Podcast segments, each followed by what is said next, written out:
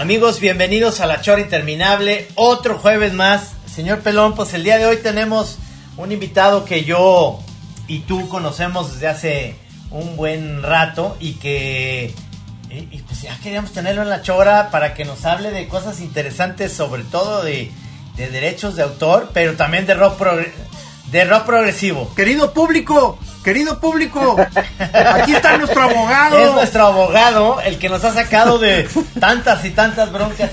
Y lo importante, ¿te acuerdas que tuvimos un ligero problema con el hijo del santo, que ya no queremos mencionar nada más, pero ahí gracias a tus, a tus eh, buenas y eh, digamos eh, maneras, llegamos a un acuerdo, ¿no? Me quedo Raúl, ¿cómo estás? Muy bien, gracias mis estimados, muy muy bien, gracias. Como siempre es un placer coincidir con ustedes. Y bueno, pues aquella vez pues no llegamos a un acuerdo, más bien sí le hice ver al señor que no iba a tener ninguna base para ninguna reclamación y se tuvo que tragar el coraje, la verdad. Pero oye Raúl, ahí, ahí en ese sentido tú, tú eh, trabajas específicamente en derechos de autor, porque luego muchos choreros que están escuchando el programa dicen, no, pues yo quiero, por ejemplo, hacer un libro, yo quiero hacer esto de ilustraciones. Y existen estos derechos de autor, eh, existen abogados especializados en esto porque de repente pasaba, ya no pasa, pero pasaba que, por ejemplo, los hijos de, de Tintán y los hijos del carnal Marcelo, ¿no? ¿Quién se quedaba con los derechos de, de cuál canción y de quién compuso? ¿O es la disquera? La disquera se lo chingó en, en muchos sentidos porque antes firmaban pues contratos leoninos, ¿no? Sí, eh, bueno, sí, uno, sí habemos abogados especialistas en derechos de autor. La realidad es que abogados verdaderamente especializados habemos muy pocos en el país. Eh, la materia en términos generales forma parte de una rama que se llama propiedad intelectual, que es esa, eh, es digamos la parte del derecho que va a proteger los frutos de la creatividad.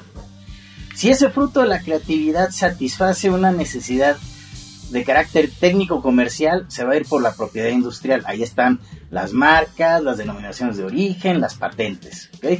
Y si ese fruto de la creatividad, eh, digamos, viene a satisfacer una necesidad de carácter más cultural, estético, se va a el derecho de autor. ¿ok? Y hay veces que la misma figura puede tener protección por ambas ramas. Si se acordarán, en su momento tenemos un registro de obra del primer volumen de las Crónicas del Santo. Tenemos una reserva de derechos del Santos y tenemos las marcas registradas del Santos. Entonces, un, mismo objeto puede obtener protección por, digamos, por ambas ramas del derecho, pero va a también depender mucho del cómo se van a explotar. Entonces, es, en atención a eso que se pueden buscar las diferentes figuras que la ley eh, establece para esos efectos. Y bueno, pues, hay que hacer una aclaración específica. Lo que se protege es la expresión, ¿ok? No es la idea, porque luego es, es muy común escuchar, protege tu idea o registra tu idea. No, la idea no, y la idea per se además es excluida expresamente de la protección. Lo que se te va a proteger va a ser cómo la expresaste.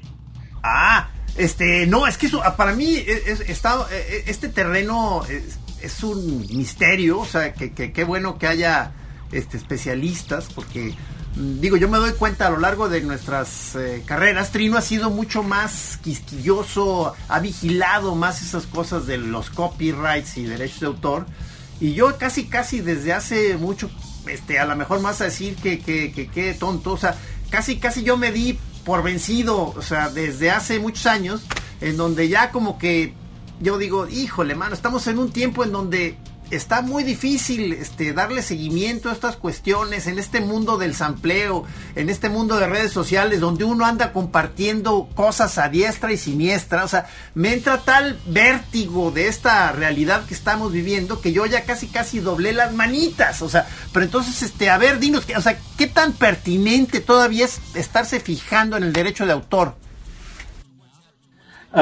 Pertinente, yo te diría que es indispensable y más para ustedes los creadores. Mira, algo que desde la mañana estaba pensando en, comunicarles es que en realidad todo el trabajo que ustedes están haciendo están no solamente poniendo el plato en la mesa al día de hoy, ¿sí?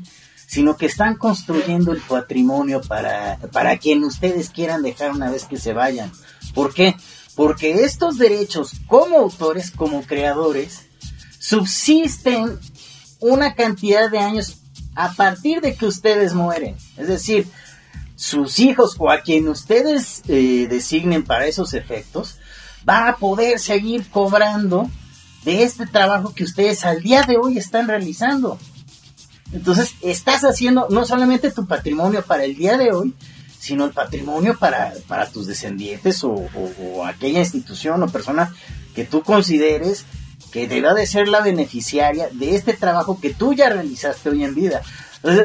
Es, chistoso porque inclusive, por ejemplo, gente que trabaja en los multinivel, una vez me invitó un amigo y pues, la, la chacha, ¿no? Y es que, ¿cómo haces para poder multiplicar tu dinero, tu inversión, no sé qué? Y te dice, bueno, una de las maneras y es poner a gente a trabajar para ti y ahí te empiezan a echar el chorito de la pirámide hacia abajo, ¿no? Dice, pero la otra es a través de la propiedad intelectual, ¿ok? Y en especial del derecho de autor, ¿por qué? Porque tu obra es protegida durante tu vida como autor y 100 años posteriores a la muerte. Y además ese trabajo, a su vez, tú puedes permitir que otros puedan explotarlo y que te paguen de los beneficios que obtengan a partir de esa explotación. Oye, pero a ver, ¿a, qué tipo de, autores, este, qué, tipo de autores tú has trabajado con, ellos? O sea, este, porque moneros, este, supongo que no sé cuántos tengas en tu cartera, este, pero, o sea, ¿qué tipo de autor manejas tú? Yo he trabajado sobre todo con autores literarios. De hecho, fue gracias a la Sociedad de Gestión de los Editores que pude entrar en contacto con ustedes. Entonces, es, con los principales. Sí he trabajado con dos o tres autores musicales, en realidad, pero la mayor parte de mi trabajo ha sido literarios. Con y ¿qué, tipo de atolladero este podría ser el más frecuente con el que eh, se enfrenta un, autor, un escritor? A la hora de que está sintiendo que le están queriendo birlar alguna cuestión de propiedad? O sea, ¿cuál es un caso clásico? Mm, casos que a mí me han tocado han sido sobre todo, por ejemplo, cuando la editorial con la que firmaste originalmente es comprada por otra editorial más grande y pues a la nueva editorial le dejan de importar tus títulos. Entonces se dejan de promover, empiezan a disminuir las ventas y entonces empiezan a tardar los reportes de regalías, cada vez te reportan menos, o peor aún, al rato ya te empiezan a generar una deuda de no, bueno, es que ha estado tanto tiempo en Anaquel y ya nos debes. Entonces, eh, ese tipo de situaciones son las que más a mí me, me ha tocado atender. Oye, Raúl, y cuando dicen, por ejemplo, las editoriales, ¿tú les crees? Digo, yo, yo creo que hay editoriales, no la que estoy ahorita, que, que es Planeta o Sexto Piso, pero otras editoriales te dicen, este, señor autor, pues tenemos este 600 de sus libros, también le pasó a Nave Yella, también le voy a preguntar el, próximo eh, vez que lo vea. Este, tenemos esto en existencia estos libros, se los podemos vender a usted en, haz de cuenta, 17 pesos. Y usted sabrá, y, si no, pues los vamos a destruir. Si los destruyen, porque neta que yo he ido luego a Ciudad de México, ya sabes, atrás de la catedral y ves esos libros, y ahí están todos como nuevos, cabrón. Entonces dices, no habrá sido, estoy hablando de ediciones B, de otra editorial que estábamos, no habrá sido que eso que nos dijeron que los iban a, quemar, pura mentira y, lo, y es negocio luego de los editores que se quedaron con esas... No, y te voy a decir por qué, porque también ese tema de la destrucción de inventarios tiene hasta una connotación de carácter fiscal, o sea, no es cualquier cosa el decir se van a destruir tantos ejemplares y, y la editorial los destruye porque al final también le cuesta a ella tenerlos físicamente. O sea, desde el propio almacenamiento ya es, un, es una carga económica para la editorial. Entonces, por eso es por lo que, en términos generales, lo que ha sido mi experiencia cuando dicen voy a destruir, pues sí destruye, ¿sí? Em, yo me acuerdo, por ejemplo, aquella vez precisamente cuando, cuando negociamos con la editorial anterior la terminación del contrato y que eh, encontraron unos en, la venta de sandos del Auditorio Nacional de la ciudad. lo cierto es que los ejemplares hasta estaban maltratados y demás, entonces, vaya, y era uno de no sé cuántos volúmenes, ¿no? Entonces, eh, desde un punto de vista, y lo que ha sido mi experiencia, yo sí creo que la editorial termina destruyéndolos porque le empieza a generar a ella misma una carga económica, eh, continuar en posesión de esos libros, y además, insisto, la, la destrucción no es cualquier cosa, sí tiene que haber un, un fedatario público, que dé, ahora sí que haga, genere constancia de que se destruyeron tantos ejemplares de tantos títulos tal día, etcétera, porque eso, insisto, llega a tener una implicación de carácter fiscal para la propia editorial.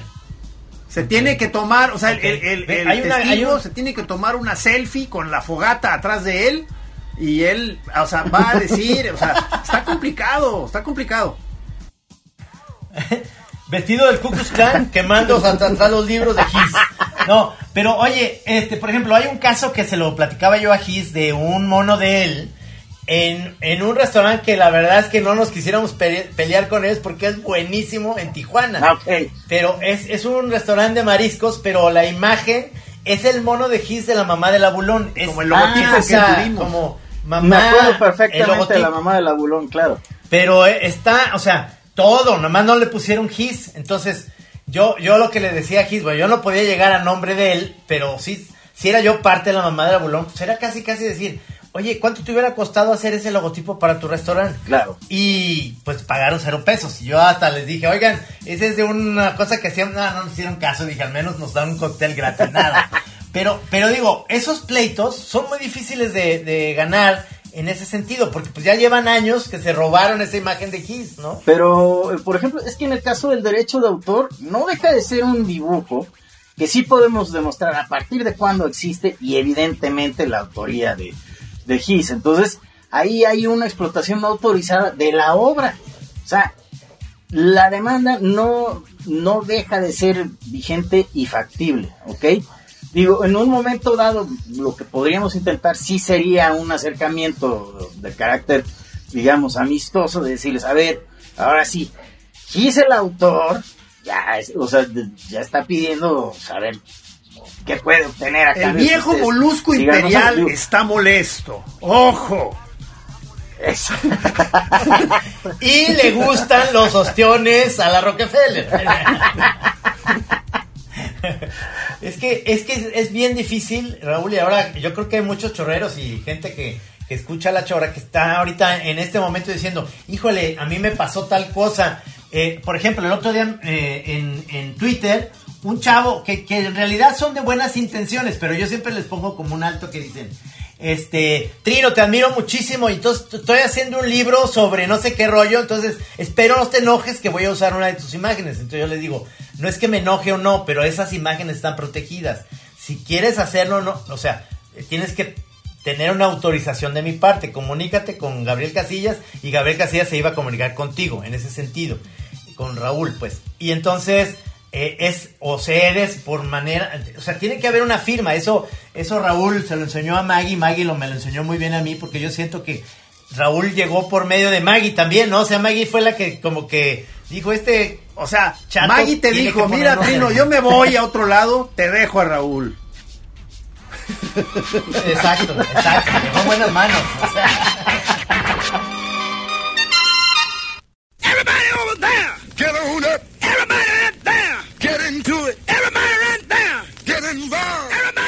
¿No, Raúl? ¿No crees? Más o menos, más o menos. Eh, no, pero, además, otra cuestión, eh, eh, ante esa avalancha de la que hablaste hace unos momentos, Is, la realidad es que precisamente el año pasado la Ley Federal del Derecho de Autor ya incluyó toda una serie de artículos específicamente dedicados a los proveedores de contenidos en línea. Y entonces, ya a partir de ahí, para tú como proveedor de contenido en línea o como empresa que da hospedajes a contenidos, tienes toda una serie de obligaciones nuevas para garantizar que no hay una violación de derechos de autor o que en el supuesto de que eh, eh, eh, llegara a haber una, tú no compartas esa responsabilidad con el usuario que la subió. Es como lo que sucede en, en el aviso de notificación y eh, bajada de Facebook, Oye, pero esas, YouTube, esas, etcétera, hay- ¿sí? ¿existe alguien que lea, en la- o sea, esas, este, ¿cómo se llaman? Manual de usuario de Facebook, el, que- el que te, el que acepta las condiciones de la red social. O sea, yo no Ah, creo no, que haya no. nadie, ni, ni siquiera O sea, los abogados, o sea, ¿hay alguien que haya leído alguna vez una de estas cosas? Eh, los abogados ya cuando nos encontramos con el caso en concreto sí las leemos, pero vaya, el- lo que tú mencionas es muy cierto, son muy complicadas, muy extensas. Hay un, había un documental en Netflix que se llamaba Terms and Conditions May Apply y era dedicado específicamente a cómo todas estas mega empresas tecnológicas te ponen kilómetros de Es una broma términos y pesada. condiciones para el uso. Pero eh, precisamente dentro de esos términos y condiciones es el que vas a respetar los derechos de autor y derechos conexos respecto de todo lo que tú vayas subiendo como contenidos a esas plataformas. Y además, eh, algunas de estas empresas cuentan con cruz específicos de personas que van revisando los contenidos y hay unos que los van filtrando. O sea, ya cuestiones de violencia, pornografía infantil, etcétera. Todo eso va a ser mucho más difícil que lo vayas encontrando en, en ese tipo de plataformas porque sí tienen, digamos, personal específicamente dedicado a ir revisando los contenidos, la mayoría que ponen, y además cuentan también con eh, filtros, llamémosle informáticos. Ahí es donde luego la fórmula les ha fallado porque funcionan en base a algoritmos y si detectan una canción de fondo en alguna grabación que tú subiste, eh, o sea, no, no es ni broma ni exageración el típico caso de estaba grabando a mi hijo en, en la kermés del kinder y como hubo la canción de Belinda del sapito de fondo, ya me- o me la bajaron o, No, o- hombre, esto, esto es, esto es durísimo, o sea, ya nos están quitando ya parte de nuestra vida, o sea, este, nosotros ya en, en la chora estamos teniendo ya este tipo de problemas a la hora de estar, estarnos imaginando en- entrevistas con músicos o querer hacer algún tipo de presentación de algún DJ,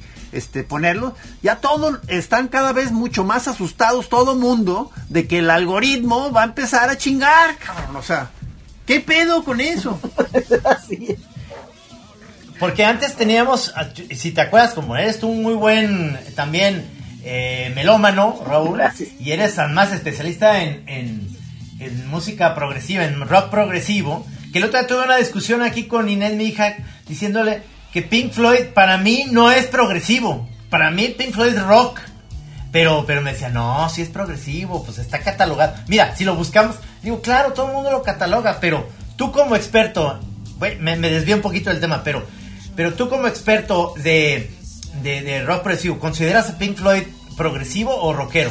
No, definitivamente sí es progresivo, pero a tu favor, te he de decir que lo cierto es que grupos como Pink grupos que han durado muchísimo en el tiempo, han ido evolucionando. Entonces, nació siendo Ah, psicodélico. es lo que iba a O sea, mencionar, es- iba a mencionar los ese otro- discos con Sid Barrett y la psicodelia, mucho de la psicodelia evolucionó al progresivo. O sea, el progresivo sí es un hijo de la psicodelia, definitivamente. Y ya posteriormente, en, en- en la etapa de David Gilmour, es, es un rock pues mucho más fácil de escuchar, etcétera. No deja de tener sus tintes progresivos, pero entonces esos grupos sí tienen una evolución. Es, eh, es más, lo que tú acabas de mencionar, yo lo pienso, por ejemplo, con Rush. Si tú escuchas sus primeros discos, es un sonido más pesado, cepelinesco, durísimo. Y ya posteriormente van evolucionando hacia un progresivo y terminan tocando otra vez, al final, un rock mucho más eh, meloso y, y- y Oh, sencillo Pero, de o sea, escuchar. perdón, ¿no? este, es, eh, eh, Oye, eh, oye, amigos, eh, esta, Ajá. esto que están ustedes escuchando ahorita es una cosa que frecuentemente nos ocurre, que empezamos queriendo hablar de una cuestión muy puntual, legal, a ver, a ver cómo le vamos a hacer para salir de un atolladero, y de pronto terminamos hablando de la diferencia entre rock, psicodélico y progresivo, y luego ya nos vamos a nuestras casas y, y no sabemos qué, qué ocurrió, o sea, si, si, si se aclaró o no la situación. No, pero es que yo iba a un punto, voy, iba a un punto que a ver si se, a ver si lo escuchan, pero esta canción que voy a poner tuvo un, un lío legal eh, que lo tuvo George Harrison, es decir, eh, lo llevaron hasta juicio por la canción de My Sweet Lord, Ah, eh, sí. porque dicen que era una copia absoluta calca de una rola que, que aquí lo voy a poner. Literalmente lo vas a poner ahorita. She's so fine, ¿eh? Ahí va. A ver. A ver. No, no, no. No, perdón. me equivoqué. Pero fue buen No, no se intento. oye, no. Amigos, estaba. Trino Pero le voy a pedir a- eh, No, poner su a- teléfono ahí Sí. en la bocina. No, Poner señor. Pero, tú, Sí, pero Rudy sí. me lo va a hacer en la edición. Entonces, vamos a poner la de eh, She's so Fine y la de, la de My Sweet Lord. Entonces, nomás con poquito que pongas de las dos rolas, el inicio de la guitarra, van a checar ustedes que eso llevó a Harrison hasta juicio.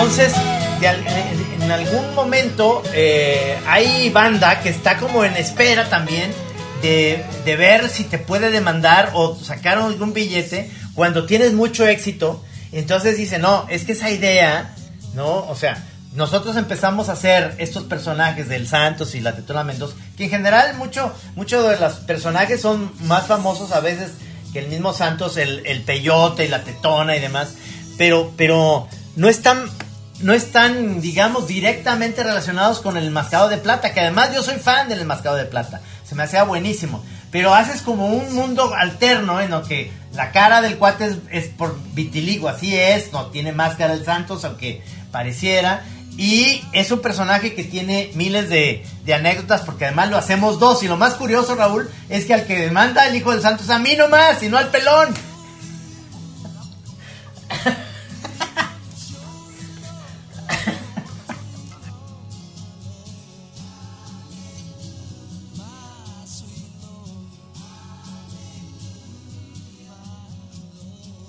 Me da mucho gusto, fíjate, porque tú tienes mucho más temple para enfrentarte a estas cosas. Yo, yo, a, a mí me hubiera causado una crisis nerviosa importante. Entonces, qué, qué bueno, qué bueno que fue a- al señor Camacho.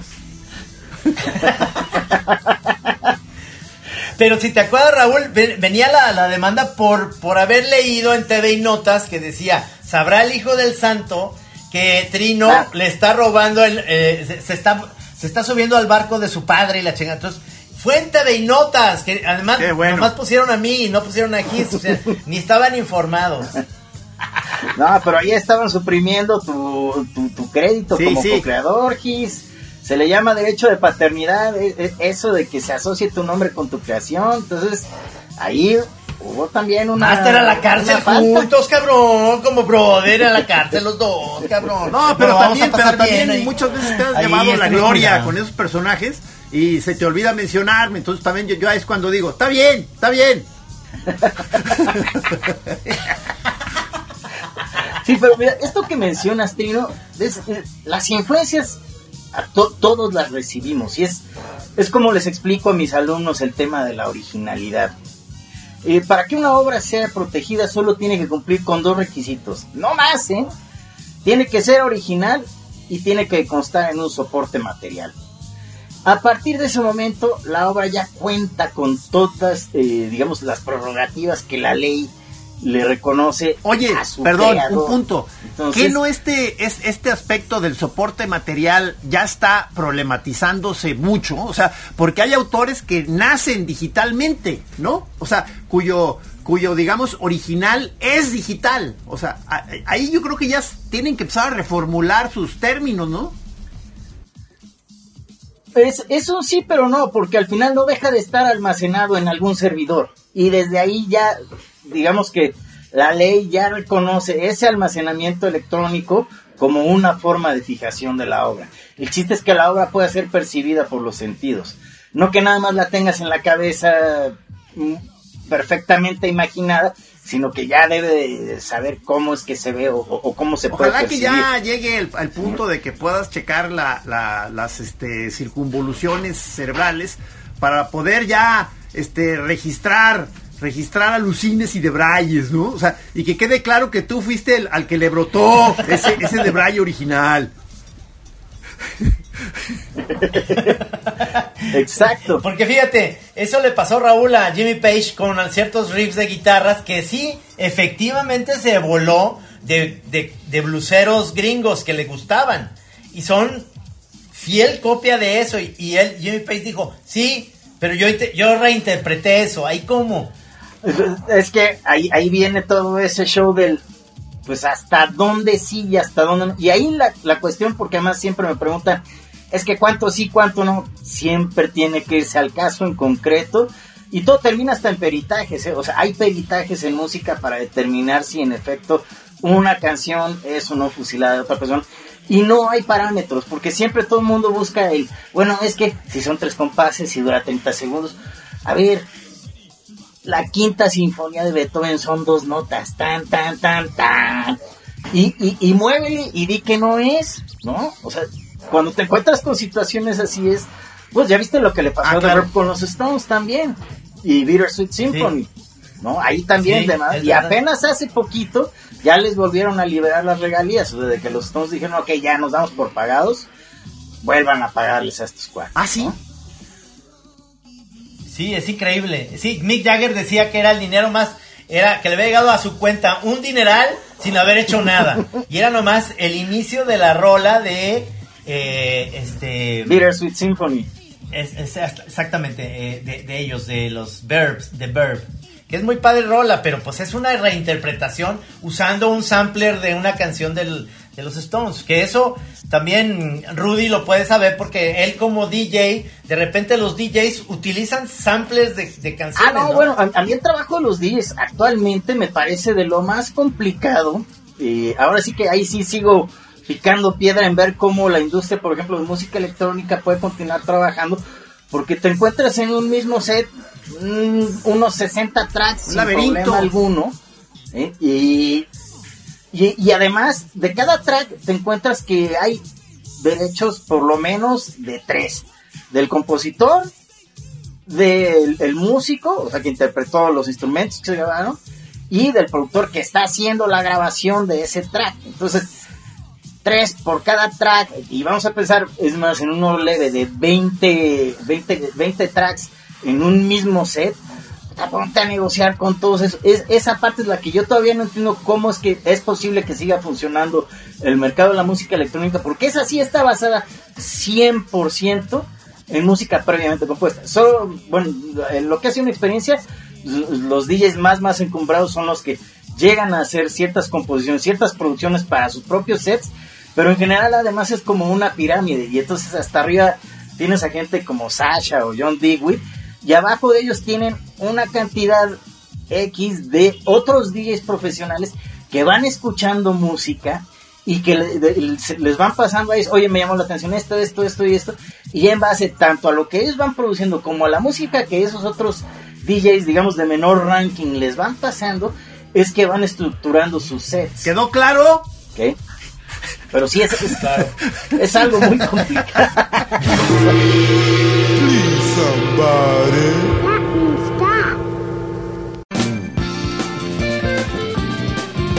Oye, oye Raúl, fíjate, y me acordé, y me acordé de un caso aquí en Guadalajara, eh, de una tienda de electrodomésticos que, que tenía como publicidad a un cuate con un- una camisa de flores, los pelos negros y unos bigotes negros, que hablaba igual que Ponchito, pero no era Ponchito, pero era ese. ¿A poco se le fue encima? ¿Se le fue encima a este, Bustamante? Andrés Bustamante. ¡Órale! ¡Qué bravo! Sí, sí, sí, este Carmen y Surieta, que era en su momento su, su manager, y él dijeron, a ver, estrategias, se les fueron. Y ahí sí, no, fíjense, no fue la, la, la tienda de electrodomésticos, fue la agencia de publicidad que utilizó esa El personaje. Se les fue, sí, se les fue a la, a la tienda, pero la tienda dijo, momento, este, yo hice este contrato con ellos y son responsables de y se le fueron a la agencia, ¿me entiendes? Entre los dos, pues le dieron una lana a, claro, porque pues dice, güey, pues ¿qué les costaba? Les va a costar más caro, dijo el güey, les va a costar más caro pagarme el- la multa que haberme contratado para decir, que dice, no lo hubiera hecho porque Ponchito no anuncia electrodomésticos, pero le salió más caro eso a, a decir, este, como que había mucha eh, permisividad en ese sentido y por eso, por ejemplo, el refresco, el, el refresco Pascual, Ah. Pascual Boing, usaba la imagen del pato ¿Y Donald, pero qué? le pusieron ¿Sí- sí Pascual. Ah, no, no, bueno, es que eh, pa- ahí te va. Pascual Boing, Pascual Boing junto con paletas Mimi y zapatos Mickey fueron los Ajá. tres grandes berrinches de Disney con México Ah. durante muchísimos años. ¿Ok? ¿Por qué? Porque esas tres marcas fueron registradas por mexicanos para ser explotadas en esos productos en específico.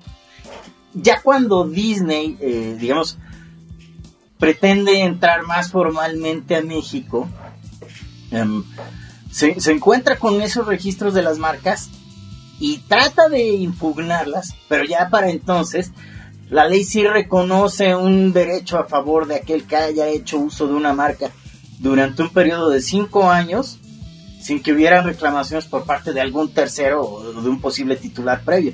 Entonces, en ese entonces, lo que, lo que resolvieron los tribunales fue, momento Disney, ya este cuate ya hizo mercado aquí, en, o sea, ya trabajó la marca, ya hizo mercado, y además tú no vendes zapatos, ¿sí? Y tú no vendes paletas, Sí, Disney. Y- y tú no vendes Regrésate a tu casa. Entonces- Gracias, Disney. Fuera de aquí. Fuera. pero, pero algo se hicieron porque sí le cambiaron la imagen. Pero eso fue, fíjate que eh, posterior a una huelga que hubo con la cooperativa, porque un amigo fue abogado de, de la cooperativa, yo ya no sé qué pasó, que dejaron morir las marcas y luego cambiaron la imagen. Pero en realidad eh, la, la cooperativa Pascual Boy por lo menos sí, eh, sí tenía su marca con el pato Donald eh, perfectamente registrada y Disney no podía meterse bueno. con ellos por ello. Claro. Este, eh, la- ahí les va otras marcas. Eh, Acá en Guadalajara había los refrescos Lulú Reina, que era Ah, Betty Boop. sí. El Sí, Lulú, sí, una- aquí en México también se vendió. Ajá. Y luego, calzaletas. Periquita. También los hacían aquí en Guadalajara. Y era- ya y me era, acordaba, eh, pero sí también. Entonces, es, o sea, esos güeyes dicen, tengo una calzaleta que está buena, la calidad está bien, no necesito andar copiando, puedo hacer inventar uno. No, mejor hay que usar algo que ya existe. Entonces todos quieren periquita, eh, mi refresco Pascual Boing, mi este Lulú Reina. Oye, Raúl, Raúl, yo quiero que me ayudes a, registrar Entonces, el chiflidito del carro de camotes. por- o sea. O sea, no, o sea, no porque yo quiera perseguir a nadie, o sea, sino que no quiero que nadie me ande molestando. No puedo. Sí, te encargo eso, por favor. ok. Sigue- nos vemos Pues en, hacemos en una la semana grabación que entre en y oficina. registramos esa grabación. ok, así lo armamos entonces.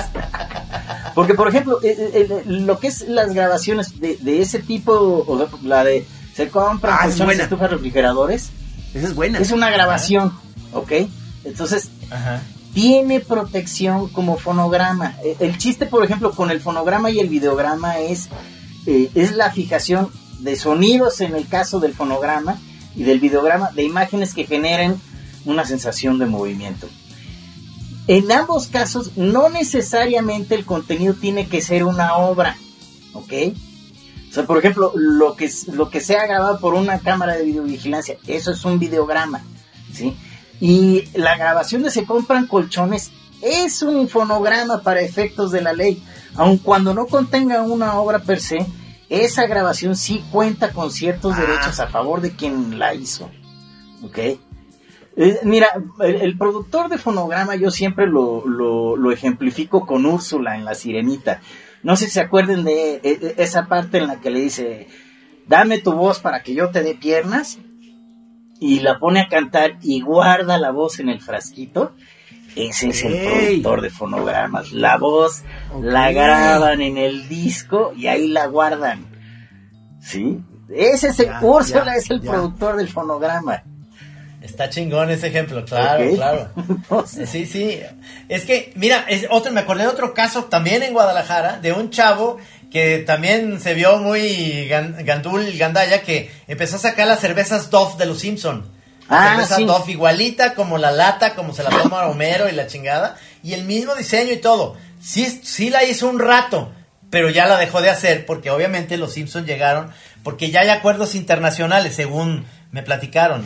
Sí, de- pero de fíjate que eh, estuvo, según yo era, eh, era regio, pero bueno, ahorita que me aclaras que era, Ah. que era tapatío, eh, duró un rato y la defensa a mí me parecía muy bien hecha, por lo menos por parte del cuate este, porque ahí es, es un elemento dentro de una obra enorme que es Los Simpsons, ¿no? O sea, lo impresionante de Los Simpsons es que tengan tantos elementos tan originales que queden grabados en el colectivo de sus espectadores, ¿no? Pero eh, por lo que eh, se refiere a la protección de elementos individuales o independientes contenidos en una obra, eh, lo que han sido las resoluciones de, tribunales internacionales es que este elemento o este personaje tiene que tener una preponderancia bastante importante en, en el desarrollo de la trama y tiene que estar muy bien descrito. Eso es en la legislación por lo menos anglosajona, sobre todo con casos como lo que fue Superman, eh, eh, Batman, que se estuvieron peleando por los derechos, o por ejemplo que hubo un litigio contra un cuate que hacía batimóviles, y a pesar de que este cuate demostró que han habido N cantidad de diseños del batimóvil, pues al final dijeron, no, no puedes eh, continuar brother, ya. haciendo réplicas de batimóviles en la vida real. Yo sí compraría uno. sí, qué mal pedo, porque son muy buenas ideas.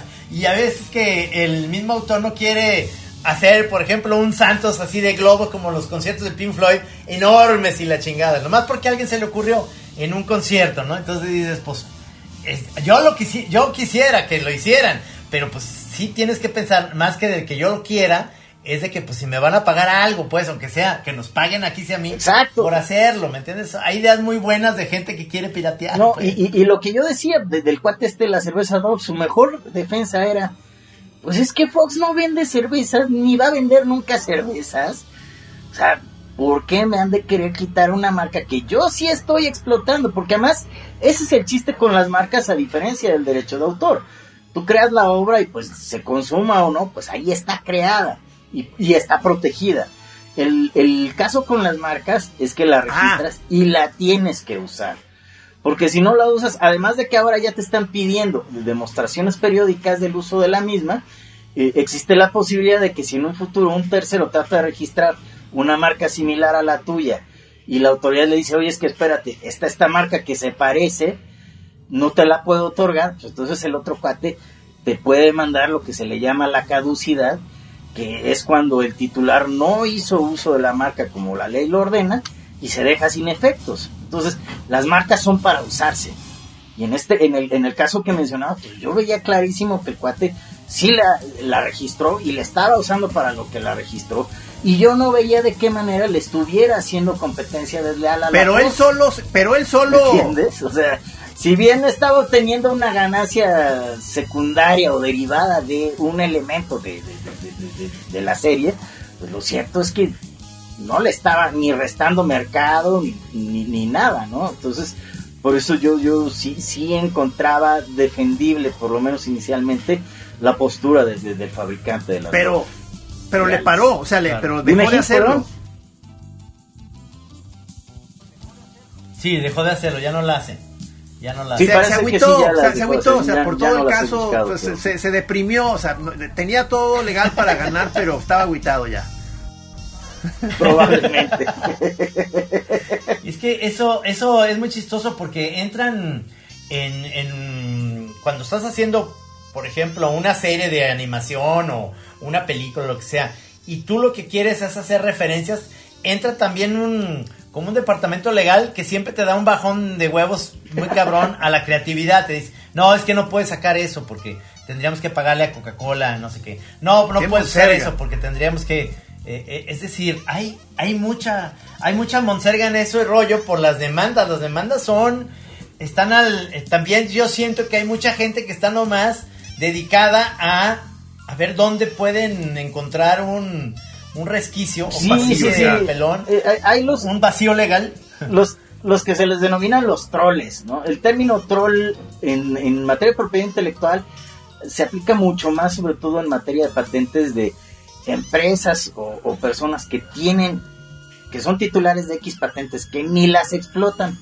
pero que nada más están buscando quién puede estarla invadiendo para de inmediato caerles y "Ay, te voy a demandar y Ya como va extorsionadores, a costar mínimo tanto, págame tanto y aquí le paramos.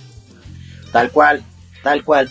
Y si los hay en derechos de autor, hay mucho menos. Lo que sí, hay más que un tema de, de troleo, empresas, por ejemplo, como Disney, sí tienen departamentos completos dedicados a nada más estar investigando posibles usos no autorizados. Los despachos que les llevan en la antipiratería, que en México sí hacen investigaciones muy exhaustivas, por ejemplo en tianguis o, o lugares de esa naturaleza, donde pues puedan encontrar mercancía que no, eh, que, que no es original, ¿no?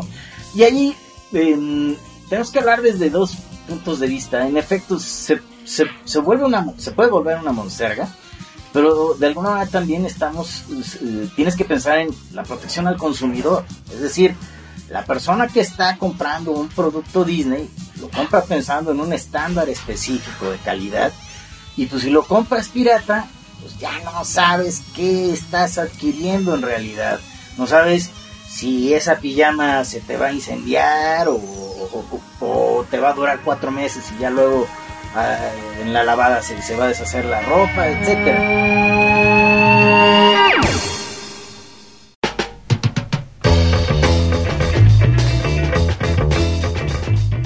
Tiene un quid pro quo, ¿no? Es- es- es- va en ese sentido. Eh, y, y en eso, o sea, regresando a, a- a tu primer cuestionamiento, quizás, pues es cuidar el trabajo y la obra del autor y del creativo, ¿sí? O sea, y, y- y les reconozco que además es complicado. Eh, hace unos meses Emily Ratajkowski publicó un artículo Ella es la, sí. modelo, esta actriz. Sí, sí, sí. Pero publicó un artículo que se llamaba Bind Myself Out, creo. En el que ella platica cómo tuvo un- unas experiencias muy duras a principios de su carrera. Hagan de cuenta, Andrés Renner, pero un fotógrafo de modelitos. Ella estaba arrancando. pues, le hizo todo un estudio de nudes.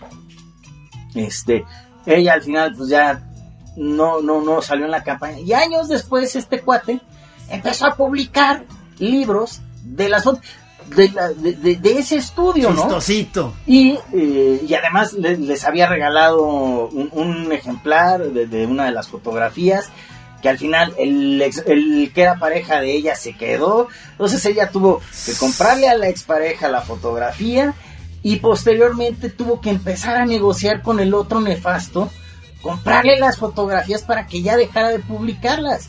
Y decía, bueno, ojo, uno, sí había un derecho de autor por parte del fotógrafo, esa parte, vaya, es innegable, ajá, pero pues la posibilidad de esta niña de poder disponer libremente de su imagen, o sea, lo, y, eh, la frase que más me duele de todo el artículo es, "Ah, y tuve que acabar pagando porque meterme en temas de litigios iba a ser mucho tiempo y mucho dinero. Entonces, eh, ya ahí es cuando dices, "Pero, pues, ¿de qué se trata, no? O sea, sí, eh, lamentablemente el sistema no, no hace fácil la resolución de los conflictos eh, y en especial la complejidad de la materia, pero bueno, pues aquí estamos y en lo que podemos siempre tratamos de sacarlo lo más rápido y fácilmente posible, porque en efecto, No, no, es que eh, de veras que admirable y compleja profesión, o sea, yo, eh,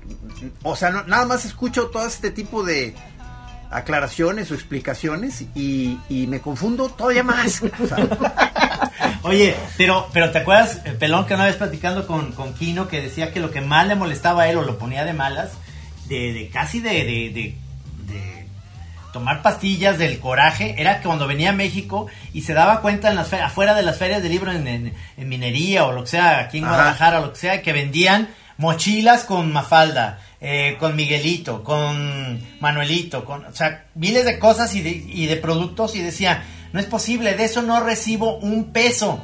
Entonces tendrá que ver que él no le interesaba que sus personajes explotaran, explotaran de esa manera, se explotaran a nivel comercial. Pero, pero es algo que, que la ley, como bien lo dices, pero pues Kino estaba haciendo libros de Mafalda. No tenía la intención de hacer mochilas o lápices o cosas así, borradores y la madre. Pero ahí era la explotación de su obra, o sea, ahí cuando no, aun cuando no hubiera Ah. un registro de una marca específicamente hablando para esos productos a nombre de Kino, pues la realidad es que se estaba explotando de todos modos su obra de dibujo de Mafalda, ¿ok? Ahora, aquí tenemos en México una figura legal muy especial que es una especie de campechaneo entre la marca ¿Qué y es el eso? derecho de ¿Qué es eso? se llama la reserva de derechos. Ah, Saquen sus Vamos cuadernos, al amigos. mundo Habrá examen la reserva de derechos. Existen, eh, exi- está en la, en la Ley Federal del Derecho de Autor y en ese sentido es una figura en la que le da al titular la posibilidad de explotar en exclusiva el nombre, las características físicas y psicológicas, en, el, en este caso serían de un personaje ficticio, existe también para personajes de caracterización humana, por ejemplo los luchadores, los luchadores son objetos de reserva. Hace no mucho hubo una, resolu- una resolución muy controvertida entre los octagones, ¿no? Sí, sí, sí, hay también reservas para nombres artísticos, para publicaciones periódicas, para el que serían revistas eh, o semanarios, eh, y, y para difusiones periódicas que podrían ser La Chora Interminable o La Chora TV. Ajá. ¿Ok? E- Entonces, e- e- es una figura controversial en cuanto a que puede llegar a checar con las marcas que también te da un derecho en exclusiva a explotar esa marca para los productos o servicios que haya solicitado. Lo interesante en el caso de la reserva del personaje ficticio es que ahí sí te, te protege el nombre y las características físicas y psicológicas del personaje, que fue lo que hicimos, por ejemplo, con el Santos en aquel entonces. ¿Ok? Y entonces, con independencia de que, a diferencia de las marcas, que existe ese principio de especialidad que es para lo que la solicitaste aquí, es si alguien explota un personaje con esas características físicas o psicológicas o con un nombre similar, ah, ya está invadiendo tu reserva de derechos, ¿sí? Y aquí sí puedes proteger, eh, autónomamente al personaje a diferencia de lo que han, lo que les explicaba que han resuelto algunos tribunales internacionales que para proteger al personaje de manera independiente, este tiene que estar, que tener una importancia muy, eh, muy fuerte en la historia y tiene que estar muy bien definido dentro del propio texto. ¿no? Entonces aquí ustedes sí pueden registrar a cada personaje y ya. Uf, uf. Eso está muy complejo. Espérame. Voy, voy, voy a ir a, a- a jugar un poco de voleibol aquí al patio y ahorita vuelvo. Ay, es que trato de hacerlo fácil.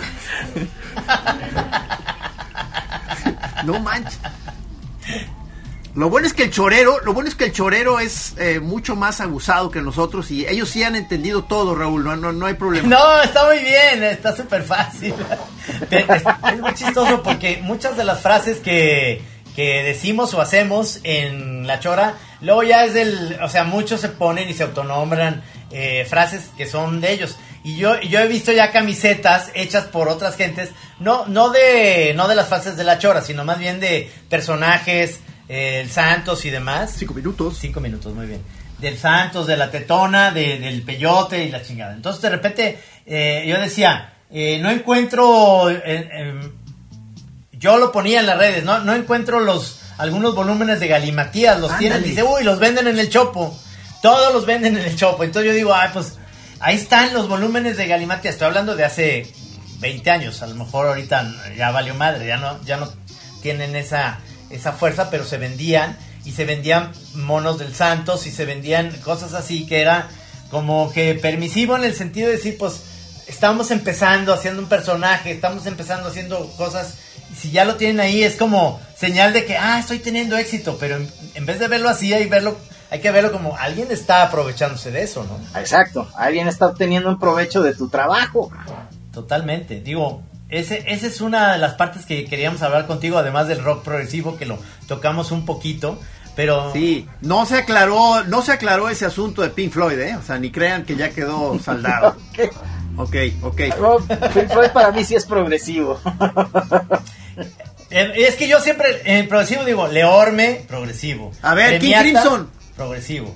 Este. mm, eh, King Ah, Crimson, no, bueno, primer pues, King Crimson. papás. King Crimson es el grupo que sí te diría es 100% progresivo. No hay un solo disco que no. Y, y ese sí ha explorado varias ramas del progresivo. O sea, el, el, el primeros, es un disco de rock de oposición, por ejemplo, ¿no? Exactamente. Bueno, y Genesis con Gabriel era progresivo y después ya. No, no con Phil Collins, porque todavía hicieron dos más o tres. Sí, el Duke todavía llama- sigue siendo muy progresivo, por ejemplo, ¿no? Sí. Ajá. Sí, sí. eh, eh, Genesis con Gabriel es 100% progresivo, creo yo. Eh, eh, Steve Hackett solo, Steve Hackett solo se hizo progresivo. ah, no, bueno, Steve Pero- Hackett, cuando yo lo fui a ver, dije, Tú ya pues, los es hubieras demandado. Ajá. Sí, claro. Pero, pero eso es lo chistoso que muchos progresivos, me, acuerdo Camel, eh, Gen- Gentle, Gentle Giant, Giant, este eh, Banco del Mutuo Socorro, Emerson Lake and Palmer, Yes. Emerson Lake and Palmer. ¿Tienes todo Yes. esto en vinil, Raúl? Sí, sí, to- todos. CD. No, en, en CD, en vinil solo de, de Asia, el Dark Side, En carrete. ah, y en carrete de Wall. Wow. The Wall. En carrete de Wall. Pero mira, ya, ya The Wall es que me- se me figura que es como Tommy, que es como una ópera rock, según yo. A lo mejor estoy mal. O sea, Tommy es como una ópera rock, igual Cuadrofenia también, The Wall. Es un álbum conceptual. Tommy sí es, es rock ópera. eh, The Wall es, es más una especie de, de- de álbum conceptual. Eh, y bueno, eh, por ejemplo, en, en lo que te encuentras con Cuadrofenia, con Tommy y Who's Next, es que se dice que Pete Townsend siempre tuvo la ilusión y el interés de componer una ópera. Y como que nunca se dieron las dinámicas en el grupo para, para, poder, digamos, producirla. Y entonces en esos tres discos puso las que fueron sus ideas principales para hacer esas óperas. Eh, creo que la quería llamar The Lighthouse. Y hubo un día que en la BBC tocaron los tres discos de corrido. Así para, para, para- dar vida a, a- No, a sí, ese te, proyecto sí que te oyes en mente clavado, ¿eh? Como especialista. Oye, este, este es, eh, yo creo que va a haber otra parte porque obviamente eh, tenemos muchas más preguntas que, que queríamos más bien como to- tocar base contigo, Raúl, pero se nos fue el tiempo Y ya. con los choreros, a ver Sí. qué, qué, qué, qué- qué nos pueden decir que, que nos ayuden a... ¿En dónde te pueden encontrar, digamos, en las redes, Raúl? Raúl Pastor, este, es En, nuestro en abogado. Facebook es Raúl Pastor Escobar, tal cual. En, en Twitter es arroba rapaz60, R-A-P-A-S 60. Eh, Esas son mis, mis dos redes y pues mi correo electrónico es rpastor arroba deluxe.mx. Ahí me pueden encontrar. Ah, pues muy bien, porque eh, yo seguramente creo que hay muchos chorreros músicos o escritores o moneros este que a lo mejor te van a por ahí escribir a decir, oigan, pues esto y Raúl nos va a ayudar. A las órdenes, a las órdenes de todos. Sí. Muy bien, muy bien. Eh, este, gracias, a gracias, mi ustedes. querido Raúl. Muchísimas gracias, maestro. Este, como te digo, termino más confundido que, que, que con la mente clara, lo cual este puede ser bueno, pues porque eh, quiero seguir platicando. Pero me da gusto verte al menos ahorita a la distancia, Raúl, porque siempre nos dábamos una vuelta a Ciudad de México, ahí nos veíamos Sí, sí, sí. al final de una presentación. En el restaurante japonés. Exacto. Pero este, eh, muchas gracias por, por estar aquí en La Chora. Además sé, sé que eres muy buen chorero porque luego me, me comentas cosas. Oigan, ahí estuvo en La Chora tal. Ahora yo te voy a mandar todos los comentarios a ti para que Ah, los perfecto, muchas gracias. ¿Eh? Claro que sí. Gracias. Bueno, pues Gracias, muchas gracias, a nuestro productor Rudy. Almeida, como siempre. Este, aquí nos vemos la próxima semana con otra chora, mi querido pelón. Híjole, mano. Este, tu mente confundida, pero está libre de derechos. Quiero leer mis obligaciones y derechos nuevamente. La confusión está libre de derechos. buena tarde, buena noche, larga vida. Bye. Bueno, gracias. Buenas tardes, buenas noches. Cola limpia.